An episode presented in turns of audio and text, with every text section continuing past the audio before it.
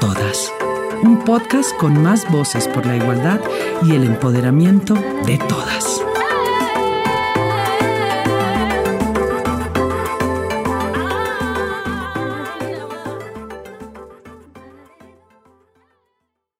Soy Natalia, soy mujer, soy esposa, madre, hija, hermana, amiga colombiana. Soy valiente y apasionada.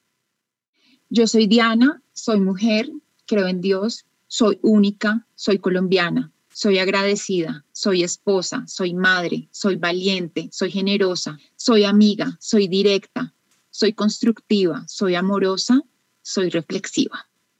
Yo soy Gina Banoy, soy mujer, soy colombiana, soy mamá de Isabela, soy esposa, soy amante de la tecnología, soy trabajadora, soy soñadora, soy arriesgada, soy única y soy feliz. Hola a todas y todos los que nos escuchan a través de las plataformas streaming y a través de Aquí Hablamos Todas, que ha reunido las voces de mujeres colombianas maravillosas y que han puesto a la gente a hablar sobre el rol relevante que tenemos en todos los espacios, pero especialmente en áreas como la ciencia, la tecnología, las matemáticas o las ingenierías. Así es, Diana. Yo aquí estoy feliz, encantada de estar contigo, de también compartir con Gina lo que acabas de mencionar, de que aquí hablamos todas a través de sus diferentes episodios, con mujeres de voces diferentes, muy diversas, nos ha traído capítulo a capítulo mensajes de que somos las mujeres agentes del cambio. Y esto nos muestra la importancia de cómo nosotras debemos apostarle a estudiar y a trabajar en las áreas asociadas a STEM. Claro que sí, Natalia y Diana, la verdad que estoy feliz y es un placer poder compartir con ustedes este espacio para hablar de este tema súper, súper interesante. Y yo creo que es importante que recordemos qué significa STEM, ¿no? Mm, es una sigla utilizada por las iniciales en inglés de las palabras science, ciencia, technology, tecnología, engineering, ingeniería y mathematics, matemáticas. Hoy este espacio es para profundizar más sobre este tema y para que podamos animar e inspirar a muchas más mujeres y niñas para que hagan parte de estas áreas. De modo que mm, queremos un poco compartir con ustedes y hablar de la importancia de que compañías como las que trabajamos nosotras tres puedan aumentar la fuerza de trabajo femenina en estas áreas. Esperamos eh, que nuestras historias puedan inspirar a que haya más niñas y más mujeres colombianas dedicadas a la ciencia, la tecnología y la ingeniería. Así que chicas, para arrancar yo les propongo que les contemos a todas las personas que nos están escuchando quiénes somos y por qué nos invitaron hoy para hablar de este tema. Arranquemos con Dianita. Bueno, muchas gracias. Eh, pues sí, soy Diana Prieto, tengo 38 años, soy madre de dos hijos, cuento con más de 15 años de experiencia en el sector de tecnología. Eh, yo me integré a Google en la unidad de Public Sector desde abril del año pasado. Em, eh, y me inicié trabajando todo el desarrollo eh, de la parte comercial, es una nueva unidad eh, de gobierno en Colombia. he tenido la oportunidad de trabajar en diferentes compañías donde la proporción de los colaboradores y líderes siempre han sido de género masculino. Em, al encontrarme en estos escenarios he encontrado un reto personal para trabajar y lograr mi visibilidad en equipos mayormente pues masculinos y he puesto mi esfuerzo en apoyar y habilitar espacios eh, para otras mujeres que trabajan y aportan de manera conservadora tras bambalinas. Y, y esta tras bambalinas para mí es relevante porque a veces hay un trabajo silencioso de las mujeres eh, que son esa, esa columna, esa base eh, de muchos líderes y a veces esa visibilidad, ese esfuerzo en las mujeres no se da. Gracias, Dianita. Muy interesante. Nati, adelante, por favor. Bueno, yo soy Natalia Jaramillo, soy directora de educación de Microsoft y he trabajado en educación desde hace muchísimos años, tanto en sector público, en sector privado. Me apasiona mucho poder a través de la educación transformar las oportunidades para los colombianos. Hoy en día tengo una intención muy importante y una participación en nuestro proyecto en Microsoft para garantizar que las mujeres tengan un rol más activo en la industria de tecnología.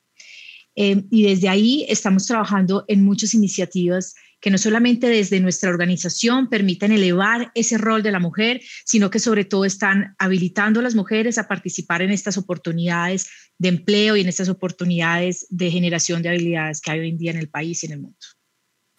Gracias, Nati. Y bueno, finalmente me, presento yo. Soy Gina Banoy. Eh, actualmente tengo el placer de liderar el área de recursos humanos para IBM en Colombia. Eh, he trabajado en diferentes áreas como educación, talent acquisition, compensación y recientemente tuve la oportunidad de liderar eh, programas de talento para siete países en la región Latinoamérica. Y este tema para mí de STEM es súper especial y eh, no solo ¿no? por la oportunidad que yo he tenido de crecer en la industria, de ver cómo el tema de diversidad se desarrolla de una manera impresionante en diferentes países, sino particularmente lo que me toca a mí el corazón es porque pienso en mi hijita de dos años y pienso desde ya en cómo debo incentivarla para que eh, ahorita, desde su corta edad, ella pueda interactuar con la ciencia y la tecnología, que sea algo que ella pueda conocer desde ya y por supuesto cuando esté más grande pueda decidir.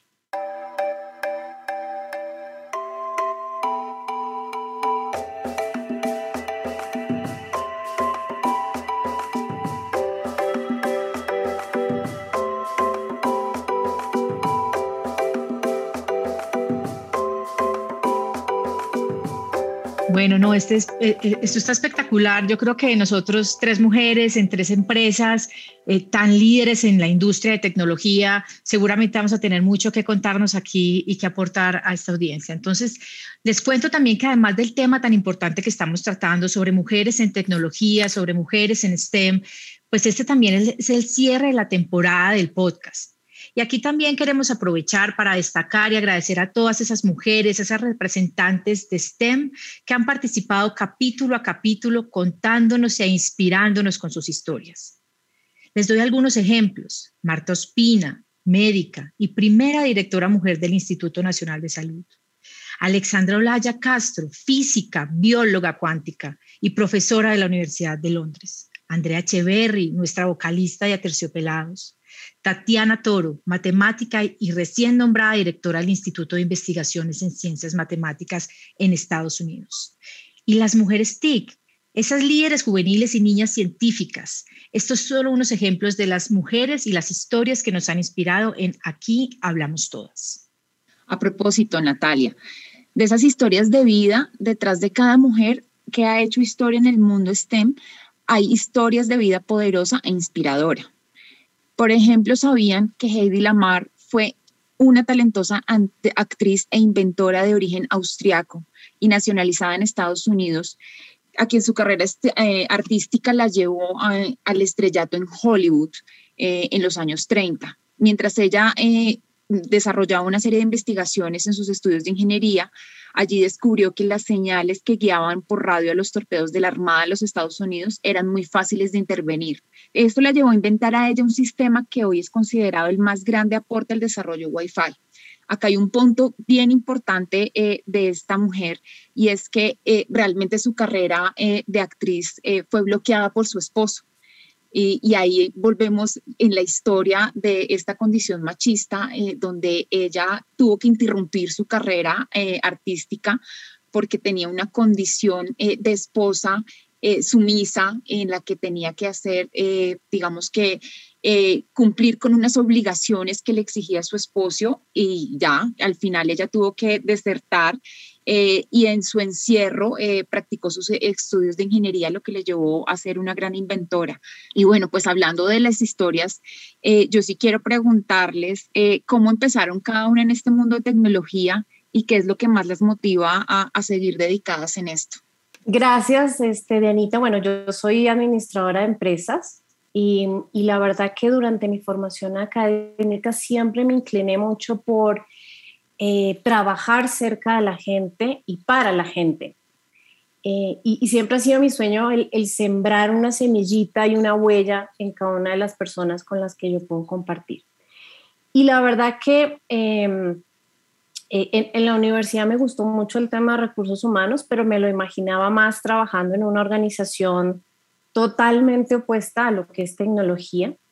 Y em, un día casualmente me, presenté a, IBM y bueno, em, para mi sorpresa pasé, pasé para el área de recursos humanos y ahí fue donde empecé a romper mi primer paradigma, ¿no? Porque yo, yo fui, pasé mi hoja de vida, pero dije, no, esto es aquí como por, por casualidad, porque ¿quién eh, que esté interesado en humanidades, en el desarrollo de gente, en recursos humanos, otra en tecnología, no aplica?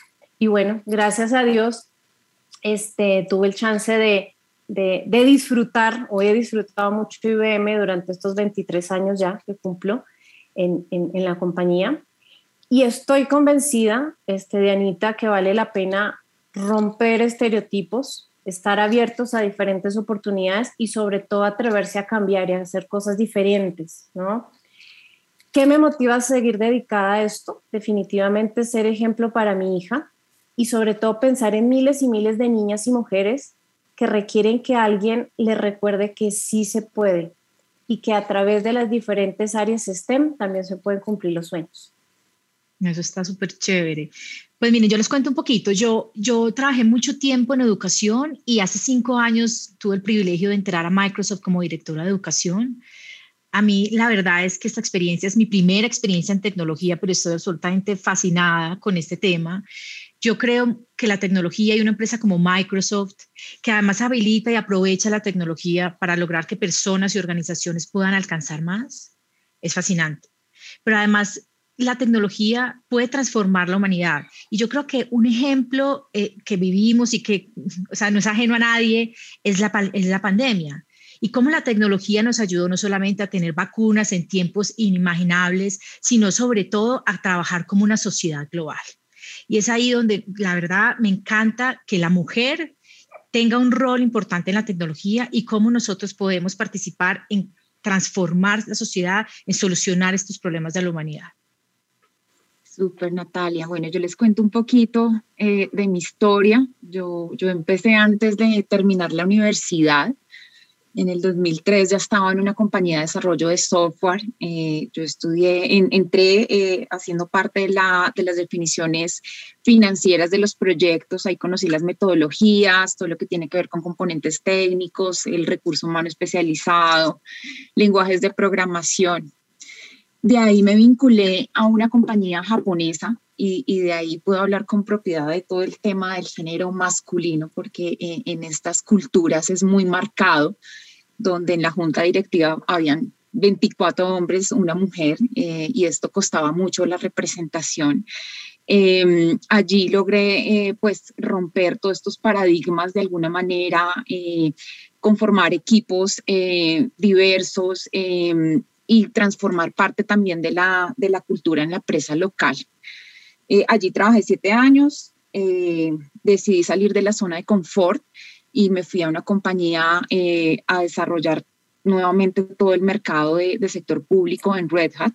De ahí decidí cambiar, cambiar un poquito de, de, de mm, como de la vertical y ahí fue cuando, cuando entré a trabajar a IBM eh, dejando eh, public sector y, salir también como de, ese conocimiento y un mundo, entrar, querer entrar en un mundo nuevo. Estaba muy, muy feliz allí. Em, sin embargo, como les dije al comienzo, pues en abril eh, Google me buscó para, para empezar a trabajar con toda la nueva unidad de negocio en Colombia de sector gobierno y bueno, acá estoy. lo que más me motiva es em, aportar a la gente, a la sociedad, eh, soy una convencida que la tecnología bien utilizada es un medio que universalmente simplifica la vida de las personas. Dianita, gracias, gracias. Y bueno, eres una mujer ejemplar. Eh, la verdad que nos dejaste huella cuando estuviste en IBM, así que las puertas aquí siguen más que abiertas para cuando quieras volver a tu familia original. Muchas gracias. Bueno, muy bien. Em, a pesar de su relevancia, las mujeres hemos estado persistentemente subrepresentadas en varios campos STEM, lo que no significa que no hayamos aportado nuestro conocimiento eh, al desarrollo de invenciones maravillosas que revolucionaron el mundo y que siguen siendo parte de nuestra vida. Y aquí quisiera em, contarles algunos ejemplos que a mí me parecen súper inspiradores. Marion Donovan inventó el pañal desechable Leticia Gear inventó la jeringa eh, que se puede utilizar con una sola mano.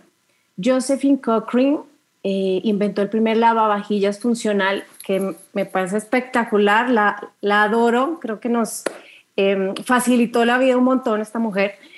Y eh, finalmente Elizabeth Meiji, eh, que inventó uno de los juegos de mesa comerciales más vendidos en el mundo, que es el, el Monopolio, ¿no? que en su versión inicial se llamaba Juego de, Propietario. Entonces, pensando, chicas, un poco en, estas mujeres inspiradoras, eh, yo quisiera preguntarles ¿Qué mujer las ha inspirado a ustedes y, o a qué mujer admiran en el mundo de las disciplinas STEM? Y idealmente si, si, si son colombianas, ¿no? Arranquemos con Natalia. Nat. Bueno, no, a mí me encanta eh, contarles de una persona que yo admiro muchísimo, con la que trabajo también bastante, y es Silvia Restrepo, la vicerrectora de investigación de la Universidad de los Andes. Silvia es bióloga, es doctora, es parte de la comisión de sabios, eh, pero adicional a eso, es una mujer que realmente en Colombia ha conectado lo que es la investigación, la ciencia y la tecnología. Silvia está convencida de que la ciencia y la investigación también son generadores de emprendimiento y es una banderada de que las jóvenes colombianas se vinculen cada vez más a la tecnología y a la investigación. A mí me encanta, yo creo que Silvia es realmente ese ejemplo de mujer STEM que tenemos en Colombia y que lo tenemos además muy cercano. Súper, gracias Nati. Dianita. Bueno, pues yo acá quiero, quiero abrir como un poco la conversación. Hace parte eh, de la cultura en la que trabajo y, y, y realmente es una persona y una mujer a la que admiro. Es Brigitte Baptiste eh, ella eh, ha hecho un papel relevante en la sociedad, no solo pues por ser eh, una científica ambiental, bióloga, sino además porque ha hecho parte de empezar y a liderar esos paradigmas que nosotros tenemos dentro de nuestra cultura, ¿no? Esas capacidades que, que tenemos de visualizar y de conceptualizar a una persona y su género, ¿no? Entonces, eh, yo creo que esta persona eh, eh, ha sido em, un ejemplo a seguir en, em, en, este mundo en, donde nosotros, digamos que yo hablo desde el rol de, de mamá, es cómo empezamos a, a tener mente abierta, ¿no? A ser inclusivos y a reconocer que esto va más allá eh, de la condición eh, que llamamos ser mujer y ser hombre. Anita, y tú has mencionado algo que es súper importante y, y, es como desde, desde la formación, desde la familia, eh, se pueden romper estereotipos y realmente te generan cambios importantes frente a lo que estamos acostumbrados a escuchar tradicionalmente en la sociedad. Em, y, escuchando un poco el, el, ejemplo que nos mencionan, yo tenía otra, otro ejemplo de, de, una mujer, no sé si la han escuchado, es Adriana Ocampo. Ella es barranquillera, trabaja en la NASA, es, es la persona que supervisa los proyectos eh, que están haciendo misiones en Juno, Júpiter y Plutón. Eh, primero, pues impresionante eh, dónde está, el camino que ha recorrido pero estuve leyendo una entrevista que hace poco y está un poco conectado justo con lo que tú mencionabas, este, Anita. Ella, ella decía lo siguiente, y perdóname que lo lea eh, literal, pero es para entender el mensaje. Abro comillas. Tenemos que hacer mucho trabajo con las familias y los padres para que ellos, ah, porque ellos a veces tienen la idea de que las carreras clásicas son las que le van a asegurar el éxito a nuestros hijos y hay muchos jóvenes que son frustrados y que hubiesen podido ser excelentes científicas, ingenieras, y no lo han seguido por no haber tenido ese apoyo dentro del fuero familiar y de la sociedad. Pero las mujeres tienen que superar los obstáculos. Yo siempre digo, no hay no, más bien hay muchas maneras de llegar al sí, cierro comillas. Entonces, definitivamente no, no, solo desde el punto de vista de desarrollo de carreras STEM, pero también desde el punto de vista de inclusión y del eh, ser, nosotros tenemos una responsabilidad como organización, pero también como padres, en darle esa libertad, acompañar y eh, transmitirle esa seguridad a nuestros hijos de que sean lo que quieren ser hacia adelante y que tienen todo nuestro apoyo y nuestro compromiso para lograrlo, ¿no? Así es, de acuerdo.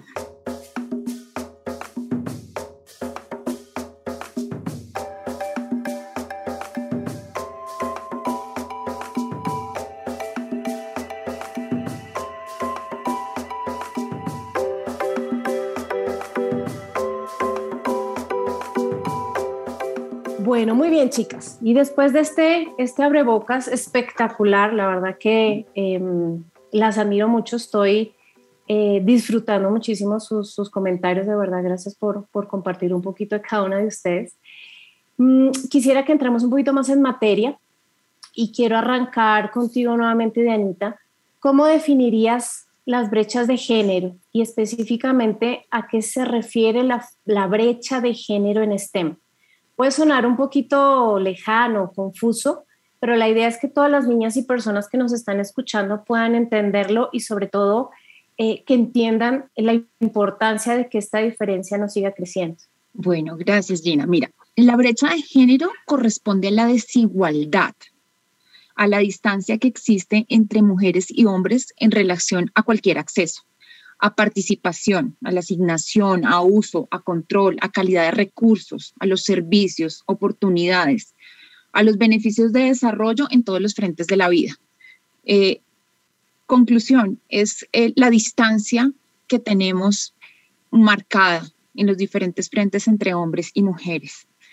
Eh, yo les quiero como compartir algunos ejemplos muy sencillos eh, como de la vida cotidiana, como de lo que tenemos en términos generales y de ahí bajar un poquito a, STEM, pero es para, para que todos puedan tener una idea de el común y corriente. Por ejemplo, de un total de 24 horas en el trabajo doméstico y cuidados no remunerados, que eh, es muy marcado en, en, nuestro género, en el género femenino, que el trabajo de, de servicios y cuidados generalmente está en el rol de las mujeres. Entonces, para las mujeres representa este trabajo el 30% de su tiempo. Para los hombres representa el 14%. ¿Qué quiere decir eso? Que los hombres cuentan con el doble de tiempo que las mujeres para trabajar, estudiar, capacitarse o divertirse. Entonces, de ahí ya en adelante, la desigualdad pues es, es, es vista, es evidente y pues de ahí se desencadenan todo lo que puede eh, pasar en las diferencias entre el hombre y la mujer. Y ahora pasamos a, a, los salarios, que es un poco más, más marcado todavía. Entonces, el salario anual de una mujer es 22.17% más bajo que el hombre. Esto marca la desigualdad. Eh, hablando ya específicamente en las áreas STEM, solo el 29% de las mujeres son investigadoras a nivel mundial y realmente solo el 3% han sido premio Nobel en ciencias otorgados a las mujeres. Entonces, pues esto eh, es un mal síntoma de lo que podemos tener hoy en día. En Colombia, el 36% en sector TIC cuenta con la participación de las mujeres. Esto es un, una muy buena referencia local porque podemos decir que estamos representados muy bien en Colombia, Latinoamérica, están alrededor del 32% de ocupación de las mujeres. Quiero leerles eh, rápidamente una referencia que tengo del Ministerio TIC, donde dice que únicamente siete de cada mil mujeres dijeron desarrollar tecnología en Colombia participando en el desarrollo de ciencias de las tecnologías. Esto pero porque han hecho desarrollo de aplicaciones, software, películas o videojuegos. Entonces, parte de esto también es, se trata como de empezar desde la empresa privada a romper esa brecha, sobre todo del acceso a las tecnologías, ¿no? porque las mujeres pueden tener las iniciativas en las zonas rurales, en los municipios, eh, en las zonas lejanas, pero si de nuestro lado como compañías y corporaciones eh, no hacemos programas y planteamientos estratégicos para que tengan el acceso, pues se puede quedar solo en intenciones. Em, creo que es eso. Yo quiero preguntarle a Natalia eh, de lo que ha visto en, en la carrera, todo lo que has visto en tu carrera en el sector de educación. ¿Cuál es la importancia de la educación para alcanzar esa igualdad entre hombres y mujeres estudiando y trabajando en ciencias, tecnologías o matemáticas? ¿Qué, como qué obstáculos ves en los procesos de socialización? Eh, ¿Qué crees que influyen en, ampliar o cerrar la diferencia entre hombres y mujeres? Me encanta, eh, Diana, esos datos que nos estás dando, porque yo creo que eso es una muestra de verdad de que todavía existe no solo una brecha bastante profunda entre las oportunidades para mujeres y hombres pues comparada con la de los hombres, sino que eh, pues también los obstáculos todavía son muy vigentes en nuestra sociedad. Yo voy a adicionar algunos, algunos números para que miremos cómo está la representación hoy de las mujeres en educación y solamente tres de cada diez personas que están estudiando en educación superior a nivel mundial em, en carreras asociadas a STEM son mujeres, pero sobre todo cuando ya vas mucho más en detalle en carreras que sean de tecnología, pues solamente el 3%. Y eso obviamente tiene una relación súper directa en la participación de las mujeres ya en, como en el mercado laboral y, ya en su etapa productiva en las áreas de tecnología solamente una de cada diez mujeres está, eh, eh, de cada diez personas que están en roles técnicos en la industria de tecnología son mujeres. Ahora, lo que sí estamos viendo es que esta transformación digital, esta economía digital que vivimos hoy en día, que además todos sabemos se aceleró muchísimo con la pandemia, porque lo que pasó con la pandemia es que en un día pasamos a tener casi el 90% de telemedicina. Pasamos a estudiar remoto, pasamos a trabajar desde las casas y eso lo que hizo es que las industrias, sin importar cuál fuera, pues se tuvieron que empezar a acelerar en su transformación digital. ¿Qué pasa con esto? Esto lo que sugiere es una necesidad mucho más amplia de talento que tenga conocimiento en tecnología y que tenga conocimiento en áreas asociadas a STEM. Adicional a lo que tú decías, Diana, que es, que es muy, muy, muy bueno, es los hombres, cuando son inactivos, se dedican a estudiar y a buscar oportunidades. Casi la mayoría de las mujeres inactivas que en este momento están cesantes de trabajo se dedican realmente a los cuidados del hogar. No sé si, si ustedes saben, pero en la pandemia perdimos muchísimos trabajos. Solamente el mundo perdió 250 millones de empleos. Pero en Colombia me impacta muchísimo la cifra de que tres mujeres por cada hombre perdieron su trabajo y muchas no solo lo perdieron por la crisis económica, sino porque tuvieron que dedicarse a los cuidados del hogar y a las labores de cuidado, que todos sabemos que son labores no remuneradas.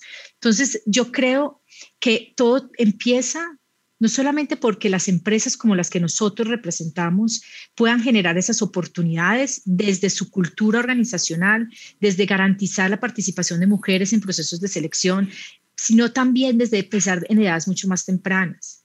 No podemos esperar un liderazgo más activo de las mujeres en tecnología si las niñas no tienen un apetito importante por las carreras asociadas a tecnología, si nuestras jóvenes no deciden retarse y apostarle a carreras en tecnología. Entonces yo creo que tenemos que abordar temas que son a corto plazo, es cómo podemos generar más equidad, cómo podemos llegar a que tanto salarios, oportunidades, procesos de selección, participación en cargos directivos sean también para mujeres, intencionalmente busquemos que también estén las mujeres, sino que cómo podemos llegar desde edades mucho más tempranas a unos proyectos de mediano plazo, a que tengamos un número mayor de mujeres con lo que podamos contar para estas iniciativas corporativas. Bueno, y aquí también quiero referirme a algo súper puntual, que más allá de esas condiciones de las que hablamos Diana y yo, que tienen mucho que ver con, eh, con temas socioeconómicos, de contexto, familiares, eh, también pues existe un tema de cultura. Y es que eh, las normas sociales y culturales afectan siempre la confianza de las niñas y también tienen un impacto directo en su interés, su voluntad y su apetito por temas asociados a STEM. El informe de la UNESCO confirma eh, eh, estos temas, es decir, esas creencias que tenemos y que, nos hacen pensar que las mujeres no somos buenas para las matemáticas, que las mujeres no servimos para las carreras asociadas de tecnología, que las, mujeres servimos más para carreras como salud, para temas de comunicación y que los hombres son exclusivos de, las áreas STEM, pues es algo que de verdad es cultural y que está impactando. Y ahí sí me encantaría eh, preguntarte, Gina, un poco, tú ¿Cómo crees que nosotros podamos ayudar a las niñas, a las mujeres y decirles que tal vez tengamos que desaprender ese concepto cultural y reaprender que nosotros sí estamos listos y que tenemos mucho que potenciar en las áreas de STEM? Eh, me encanta esa pregunta, Natalia, muchas gracias, porque yo creo que definitivamente hay mucho que podemos hacer y enfocado en dos grandes áreas, ¿no? Desde el punto de vista organizacional, pero también desde la parte personal. Desde la parte organizacional, ¿Qué creo que es lo más importante? Yo creo que la visibilidad. Tenemos que empezar a visibilizar esas mujeres que han decidido trabajar en carreras STEM y no solamente ingenieras, sino también psicólogas, administradoras, médicos, profesores, que realmente sean un referente para más mujeres y más niñas, que compartan su experiencia, que de alguna manera tengan oportunidades para transmitir conocimiento, que nos cuenten cómo lo hicieron, cuáles desafíos tuvieron en el camino, cómo lograron enfrentar esos desafíos. Y, todo enmarcado eh, desde un concepto que a nosotros nos encanta muchísimo, que es el tema de la sororidad. Solo para poner a todos en contexto, en contexto sororidad se refiere a hermandad entre mujeres, ¿no? sobre todo relacionado con temas de, eh, o cuestiones sociales de género. Em, sororidad es un valor, ¿no? Cómo, em, eh, cómo somos fraternas entre nosotras, cómo nos unimos con respeto y amor entre el género femenino, pero para apoyarnos y para entre todas nosotras em, eh, generar un proceso de crecimiento.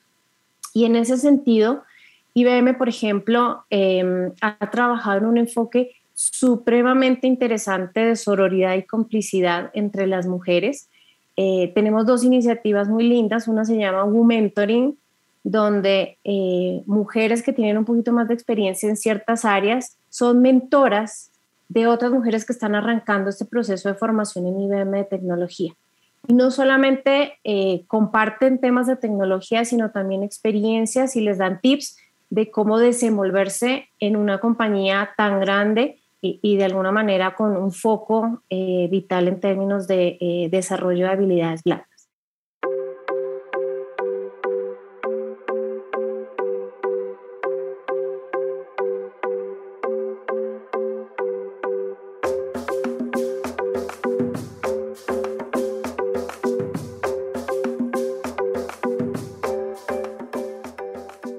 Excelente. Me, encanta de verdad esta conversación. Está em, bastante interesante. Yo crro que estas niñas y los jóvenes, las madres que nos están escuchando, van a poder tal vez tener esa inspiración que necesitan para poder acompañar a, sus hijas y para poder las mismas niñas y las mismas jóvenes em, empezar a apostarle a estas rutas que estamos viendo.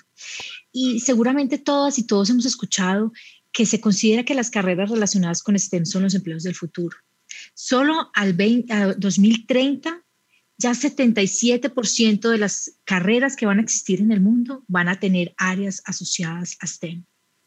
Y en ese sentido, garantizar que las niñas, que las mujeres tengan igualdad de acceso a esta enseñanza y a la larga a las carreras vinculadas con estas materias es imprescindible desde todo punto de vista, desde los derechos humanos, desde la ciencia, desde el desarrollo, desde el progreso de nuestro país.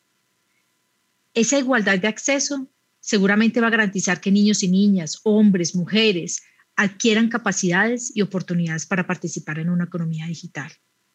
Y ahí es precisamente donde empresas como la que nosotros representamos, empresas como IBM, como Google, como Microsoft, tienen un rol determinante. Porque nosotros mismos, nuestros ecosistemas, nuestros socios de negocio, nuestros clientes son los que, están demandando ese talento que necesitamos formar. Hoy en día, no solamente el talento que se forma desde los niños y los jóvenes, sino el reentrenamiento de habilidades, la actualización de esas habilidades hacia la tecnología es una prioridad y es un imperativo para todo el mundo, incluyendo Colombia. Y ahí entidades como nosotros tienen una gran participación en cómo, cómo pueden generar programas que permitan eh, que permitan habilitar eso. Les doy un dato que me encanta y que es del Foro Económico Mundial, y es que a 2025 estamos esperando que las actividades operativas que hace una persona, que hace un ser humano, frente a las actividades operativas que hace una máquina, sean equivalentes en número de horas. Y eso es un reto para todos nosotros. No solamente las habilidades que tengamos que tener, sino en cómo podemos aprovechar esta economía digital y cómo nosotros podemos ser unos actores activos y aquí la mujer no debe ser, estar excluida de todo este, este proceso y este dinamismo que estamos viviendo. De acuerdo, Natalia. Yo creo que, que esto que comentas en, en, empezar a desarrollar sobre todo nuevas habilidades y estar eh, muchos pasos adelante de estos cambios en, términos de automatización, creo que, que generan un reto, ¿no? Eh, tanto eh, en las personas como en las empresas. Yo quiero preguntarle a Gina, precisamente con la experiencia que tiene y el conocimiento en recursos humanos, esos retos a nivel general en las empresas colombianas de, de, generar más y mejores oportunidades laborales para las mujeres y específicamente dedicadas a carreras STEM como la ingeniería, ¿cómo los ven? ¿qué, que cómo quieren involucrar o cómo visualizan eh, integrar aparte de, las mujeres y las niñas STEM desde la educación. Sobre todo porque eh, hay una estrategia importante y es cómo, cómo retenerlas en estos puestos de trabajo donde eh, se ofrezca la igualdad de condiciones. y así se vea como la, la progresión en, en, las carreras de, sin sesgo de género, Gina. Bueno, em, e, este es un tema súper interesante em, y yo creo que todo arranca por entender em, que necesitamos tener una cultura de equidad. Y ojo que estoy diciendo equidad y no igualdad. Y quiero explicarles la diferencia para que podamos entender hacia dónde debemos dirigirnos nosotros como, como compañías este, inclusivas, pero adicionalmente que permitan tener diferentes herramientas de retención de nuestras chicas. Em, yo puedo ofrecerle a dos personas, a un hombre y una mujer, roles iguales desde el punto de vista de salario, posición, em, misma tal vez cobertura regional, cantidad de viajes, etcétera. Y aquí estamos hablando de, de nuevo, igualdad, ¿no? Mismas, mismas oportunidades. Pero cuando hablamos de equidad, en este ejemplo que les menciono, pues hay una gran diferencia. Es posible que para el hombre el puesto que yo le estoy ofreciendo responda a sus necesidades laborales y personales, eh, pero resulta que para la mujer, y, si particularmente es, un, es una mamá, tal vez el hecho de que tenga una cobertura regional o que tenga una posición que eh, haga que tenga que trabajar horas adicionales o tenga que viajar, pues no es lo que realmente lo beneficia. Entonces al final las condiciones no son las mismas, ¿ok? Es decir, no hay equidad. Entonces, em, debemos garantizar que efectivamente empecemos a trabajar en diferentes herramientas y diferentes recursos que le permitan este, a la organización atraer y retener el mejor talento femenino, pero básicamente reconociendo esa individualidad que tiene cada persona. Otro tema que es fundamental, seguir desarrollando eh, canales ¿no? confidenciales de comunicación, de denuncia, que las mujeres, mujeres tengan esa oportunidad de expresar por distintas vías cuando hay un comportamiento inadecuado, cuando están sintiendo acoso, discriminación, hostigamiento, todas esas acciones o políticas que a futuro protejan de alguna manera a las mujeres y les permitan desarrollar su labor de manera tranquila e inclusiva, van a hacer la diferencia. Bueno, y Gina, eh, nosotros hemos visto, así como nos lo decía Diana, con diferentes invitadas que han estado eh, en, estos últimos capítulos de, nuestro podcast, em, que sí existen muchos sesgos y personas que nos han contado eh, sus experiencias. ¿Por qué no nos cuentas un poco cómo la progresión de carrera, los temas de brecha salarial de las mujeres están influenciados por esos sesgos y tal vez cómo IBM le está apostando en su compromiso por promover esa igualdad y por disminuir la brecha que existe de género a usar a través de inteligencia artificial, la analítica de datos, a mejorar esas condiciones en las empresas. Cuéntanos un poquito sobre eso. Claro que sí, Nati. Bueno, em, yo creo que vale la pena recordar súper rapidito qué significa un sesgo de género para poder entender un poco las soluciones eh, que nosotros estamos planteando desde IBM. Entonces, cuando hablamos de sesgo de género, es básicamente una predisposición, una parcialidad o un prejuicio a la hora de seleccionar, representar o tomar decisiones sobre una persona un o un colectivo inclusive, y lo hablamos ahora de manera inconsciente, ¿no? porque lo traemos desde atrás con la formación que nosotros eh, hemos tenido. Entonces, bajo este concepto, IBM eh, quiere posicionarse eh, eh, como estándar en Good Tech y básicamente, ¿qué estamos haciendo? A través de inteligencia artificial, como lo decías tú, este Nati, a través de datos y sobre todo a través de lo que es la ética, desarrollar esas soluciones que promuevan la equidad. Recuerden que hablamos hace un ratito atrás de qué significa equidad. Y sobre todo, pues lograr mitigar sesgos. ¿Qué tenemos actualmente? Eh, yo rescato dos soluciones que a mí me encantan muchísimo. La primera se llama IBM Diversity and Inclusion Optimizer y esto es básicamente eh, un optimizador que proporciona a los líderes de la organización conocimiento continuo acerca de qué tanta representatividad diversa e inclusiva están teniendo en sus equipos de trabajo y cómo pueden de una manera proactiva e intencional definir acciones para garantizar que exista esa diversidad. Y la segunda este, herramienta, eh, propuesta que tenemos, se llama Manager Insights. Eh, básicamente, eh, a través de la inteligencia artificial, nosotros em, le estamos proporcionando a cada uno de nuestros líderes información factual y predictiva para la toma de decisiones respecto a incrementos salariales, selección de candidatos, inclusive hasta para proponer el, el crecimiento de carrera de una persona, pero basado específicamente en información de mercado, en competencias, en cuáles son las habilidades de los candidatos que está analizando, cuál es su huella digital, qué muestra esto desde el punto de vista de potencial, desde el punto de vista de flexibilidad, de adaptabilidad, adaptabilidad, perdón, adaptabilidad al rol. Entonces, realmente em, no estamos mirando ni género ni otro tipo de sesgos, porque a propósito de esto, también hay sesgos inconscientes. Entonces, este tipo de herramientas a través de la inteligencia artificial eh, generan una mitigación de sesgos directos e inconscientes que permiten realmente darle eh, equidad de oportunidades a las, a las mujeres. Bueno, y hablando un poquito de estos sesgos y, y, sobre todo la importancia de fortalecer ¿no? este tema de equidad de género, yo em, te regreso un poquito la, la, la pregunta, eh, Nati, em, y me gustaría saber em, a qué consecuencias crees que se puede enfrentar el mercado laboral si nosotros no logramos una participación de las mujeres en, todo este tema de, igualdad de condiciones, ¿no? Porque la igualdad, ¿por qué la igualdad de género se puede considerar un derecho, pero también un buen negocio? Sí, mira, yo la verdad estoy súper convencida de que más allá de la importancia en términos de derechos humanos, pues esto sí realmente es un muy buen negocio. Y las cifras lo confirman.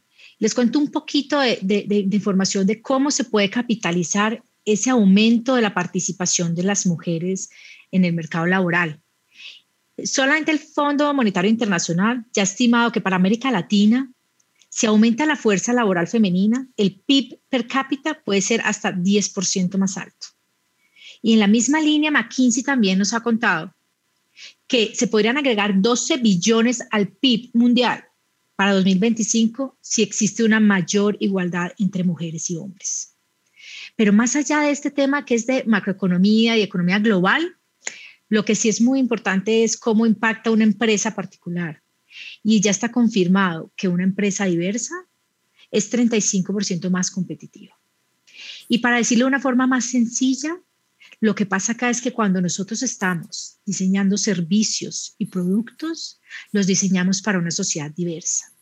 No los diseñamos para una sociedad de hombres, ni una sociedad para una raza específica, ni una sociedad con unas orientaciones específicas y gustos específicos.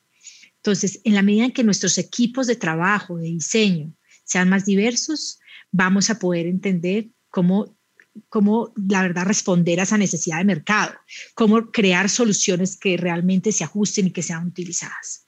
Para resumir un poco, más allá de, de la importancia que tiene, es el valor que tú puedes obtener de construir equipos y sociedades que realmente sean diversas. Te adiciono algo también y es que nosotros pues estamos estimando que más o menos en los próximos años vamos a tener 150 millones de empleos y de vacantes en empleos en el mundo para temas asociados a tecnología. No podemos esperar que con la tendencia que tenemos vamos a poder lograr cubrir esos, esos eh, empleos. Y en un momento de una economía global que necesita reactivación, de una empleabilidad que, o un desempleo y unas tasas de desempleo tan profundas como las que vive nuestro país, es una gran oportunidad apostarle al sector de la tecnología. Creo que las mujeres tienen que entender que ahí tienen una oportunidad de trabajo importante. Super, Natalia. En línea con, con, lo que hablaste al comienzo sobre las políticas eh, que tiene Microsoft, hay algo puntualmente que quiero preguntarte y es, eh, ¿cuál es la estrategia o, beneficios que ustedes están desarrollando para que las niñas eleven su interés en avanzar eh, sobre tecnologías? y puntualmente hay un tema y es Minecraft. es el videojuego conocido eh, que enriquece eh, este conocimiento de construcción eh, y desarrollo en los niños. ¿Puedes contarnos un poco de esto?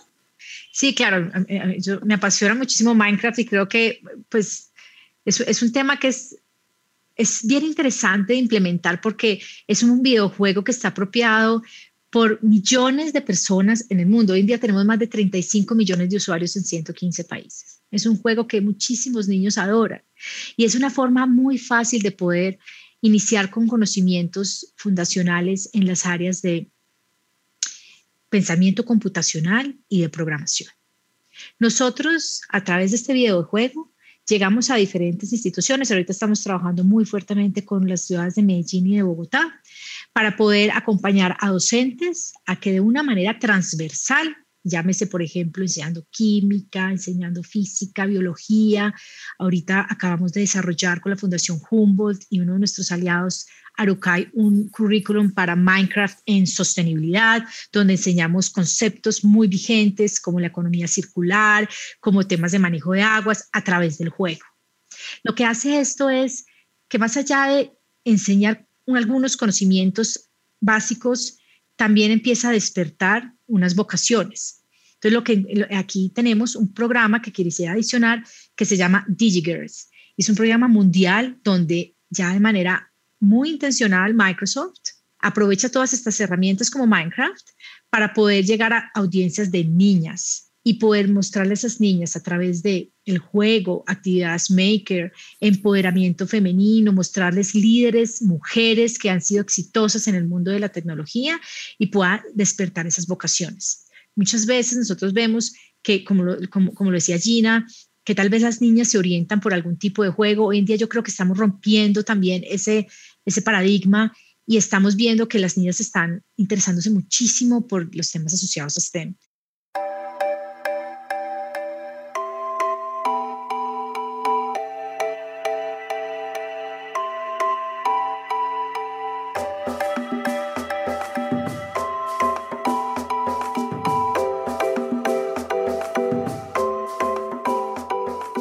Dianita, hemos, hemos hablado mucho sobre la reducción de la brecha de género en, justo en las disciplinas STEM y que debemos incluir a todos los actores posibles que estén en capacidad de aportar y construir eh, en favor de un mundo igualitario.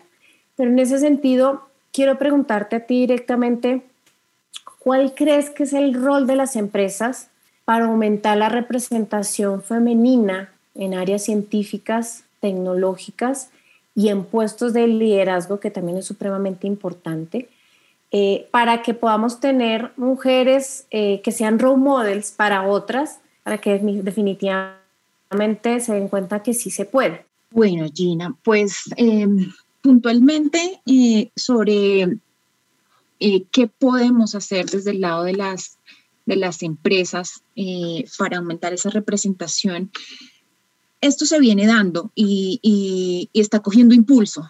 Eh, y yo creo que es eh, crear los programas pensados en el empoderamiento de las mujeres. Mm, en Google esto es eh, muy común, es parte de nuestro lenguaje, es parte de nuestro día a día. tener temas de, diversidad creo que es el éxito de, de nuestro negocio. Y, de parte de todas las empresas, porque eh, tener diversidad eh, aporta eh, diferentes frentes de opinión, de vista, donde alguien puede aportar desde su experiencia personal a construir en lo empresarial. Entonces, eso hace que no se sesgue el desarrollo de un producto, sino al contrario, que incluya características y diversidad dentro de los componentes para la respuesta a un producto. Entonces, eh, eso es importante en las compañías. Desde el lado de Google eh, tenemos diferentes frentes de trabajo y esto pues es a nivel mundial. Nosotros eh, generamos, por ejemplo, reportes anuales de, de, los programas y los resultados que tenemos de diversidad e inclusión. Este reporte es público, cualquiera, cualquier persona puede encontrarlo. Y al final lo que sirve es para medir el impacto de todas las acciones que estamos trabajando y generar representatividad en, la, en las compañías, en, nuestra compañía. Uno de los talleres eh, más em, representados en, Google se llama Mujeres Google, donde nosotros eh, trabajamos en grupos de minorías y lo que hacemos es una red global que, está comprometida con todas las mujeres de Google, conectando, desarrollando, generando una cultura de inclusión e impacto social en las comunidades locales. Entonces, esto viene desde lo corporativo y lo vamos bajando a cada, a cada comunidad local em, por país. Eh, propiamente en, en, Colombia lo que hacemos, eh, y el último taller, y lo hablo con experiencia propia, lo que hicimos fue involucrar a la Secretaría de la Mujer donde ellos nos cuentan eh, cómo desde eh, su objeto y su misión acompañan a las diferentes eh, compañías o empresas locales, especialmente pues en Bogotá, a desarrollar todo este tema de cultura, diversidad, enfoque diferencial, lo llaman ellos, donde se trata de cómo adoptamos el lenguaje y a partir de adoptar el lenguaje de diversidad empezamos a incluir y empezamos a pensar en el otro y empezamos a hacer, eh, digamos, de puertas abiertas a este tema de, los estereotipos que por cultura, que ya lo hemos mencionado, tenemos que empezar a romper. Entonces, esto lo bajamos desde nuestro equipo interno y lo empezamos a masificar con nuestros clientes. Hacemos talleres con nuestros clientes eh, donde eh, compartimos nuestra experiencia, cómo lo hacemos y damos herramientas también e insumos a nuestros clientes para que empiecen a desarrollar sus propios programas. Eh, en línea con esto también tenemos otro taller que se llama Soy Extraordinaria, eh, donde eh, lo que hacemos es trabajar directamente ya con nuestros clientes, socios y diferentes interesados en generar valor a las mujeres. básicamente esto se trata de dar un autorreconocimiento eh, a, eso, a esos eh, promociones que generalmente nosotros no tenemos, ¿no? Las mujeres nos caracterizamos por, por tener muchos logros y hablar muy poco de ellos. Eh, nosotras no en proporción como los hombres, que ellos hablan naturalmente de sus éxitos y de lo que han logrado en el transcurso de sus vidas. Nosotras somos más tímidas, más conservadoras y no nos autopromocionamos. Estos son programas que se desarrollan desde Google, se bajan en las comunidades eh, y lo que hacemos es em, trabajar desde lo personal, ¿no? O sea, eh, cómo desde eh, nosotros, desde nuestro autoexamen podemos aportar, lo logramos y lo bajamos a un plan corporativo, pero también desde el plan corporativo lo bajamos a la gente. Y, y esto es lo que, lo que cuenta, ¿no? Empezar a generar este valor y la diferencia en las comunidades. Increíble, Diana, verdad, usted es una empresa tan joven en Colombia, solo 10 años que llevan en el país y ya em, mirar cómo, cómo han apropiado tanto este, estos proyectos de mujeres y cómo nos estás contando cómo, como un tema que es global, una política, una cultura organizacional ya se ve reflejada en el contexto local. También quiero destacar un poco lo que mencionabas de cómo alinearse con las organizaciones locales yo creo que hay iniciativas espectaculares en el país, para mencionar algunas, de grupos como Pioneras en Medellín, como Giggers, que realmente están apostándole a potenciar esa incorporación eh, de, de la mujer en la industria de tecnología, organizaciones comunitarias, organizaciones sin ánimo de lucro. Yo creo que nosotros como empresas que estamos comprometidas en esto, tenemos un, un, rol muy importante en cómo nos integramos a esas iniciativas y cómo sumamos valor a esas, iniciativas que están vigentes. Ahora quiero preguntarles, ¿cuál creen que es el rol de las empresas, ya de manera mucho más general, en un desarrollo sostenible que incluya la igualdad entre hombres y mujeres de forma transversal. No sé, Gina, si quieres comenzar tú y nos cuentas un poquito. Sí, Nati, yo, yo creo que em, lo primero es que necesitamos que desde el sector privado no hablemos de equidad de género como un tema de moda, ¿verdad? Sino que realmente este tema sea parte de la cultura, de las políticas organizacionales a mediano y largo plazo, justamente para que tengamos toda esta eh, equidad y todas estas oportunidades que hemos venido hablando a lo largo de este podcast. Creo que es importante mm, entender que nuestra responsabilidad como empresas va más allá de las palabras. Y eh, por ejemplo, en, IBM en este minuto nuestra mesa directiva está conformada por 50% mujeres, 50% hombres. Entonces son acciones concretas que nos permiten empezar a construir hacia adelante el liderazgo que nosotros queremos basado en una cultura de inclusión, basado en una cultura diversa. Eh, yo creo que principalmente eh, deben tener una estrategia de ser inclusivas. O sea, acá el tema de, inclusión es bien importante. Eh, pensar también en una estructura más horizontal. Las empresas tienen que, empezar a romper esas estructuras que son verticales, burocráticas, sino al contrario. tienen que empezar a dar abrir puertas y escucha a, esta gente que vuelvo y pongo la palabra tras bambalinas, hacen parte de la estructura fundamental de las compañías. Sí, yo creo que, que, realmente em, este espacio en el que estamos conversando nosotros, viniendo de tres empresas super líderes en la industria, eh, pues realmente me hace pensar que todos estamos yendo hacia el mismo lugar. Y, eso, y eso me encanta, me apasiona ver que independiente de los intereses comerciales que tengamos, de nuestra posición en el mercado, nosotros sí tengamos una visión de cómo nosotros podemos, en el contexto local en este caso, mejorar las condiciones de las mujeres y su participación en tecnología. El tema de mujer en tecnología es un tema súper profundo, es un tema además que no tiene una solución mágica para mí, es un tema que tiene que ser intencional, multidimensional, tiene que ser multiactor y, realmente eh, pues, escuchar las, iniciativas que están haciendo, lo que están impactando desde sus diferentes empresas, me, parece, me parece espectacular. O sea, yo creo que el rol de la empresa está en consolidarse como líder en diversidad e inclusión, desde eh, su cultura, desde el interior, desde cómo mueve la mujer internamente, cómo inspira a otros y me encanta lo que estás contando, Diana, de cómo inspirar a los clientes, cómo mostrar nuestra experiencia y realmente consolidar que no solamente sea Google, IBM, Microsoft, sino realmente la industria como tal, sea una industria mucho más equitativa y que promueva más esa participación de la mujer. Y obviamente cómo llegamos hacia la sociedad. Y ya creo que hemos puesto sobre la mesa ejemplos muy buenos, muy puntuales sobre cómo desde edades tempranas podemos acompañar a que las niñas y las jóvenes puedan ser más activas en la industria de tecnología.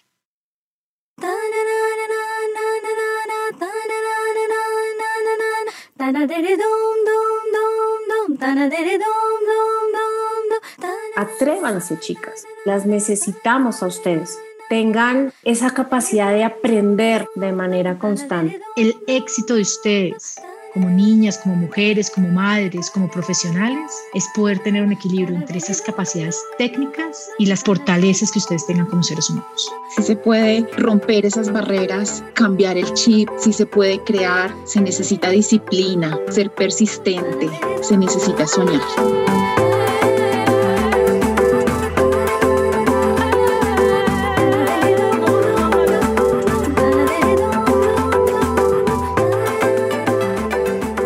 Esto fue Aquí Hablamos Todas, un podcast con más voces por la igualdad y el empoderamiento de las mujeres y niñas en Colombia. Presentado por ONU Mujeres, en alianza con la Consejería Presidencial para la Equidad de la Mujer, MINTIC y el apoyo de la Embajada de Suecia. Si una niña, una mujer, puede oírlo, puede serlo. Gracias por escuchar.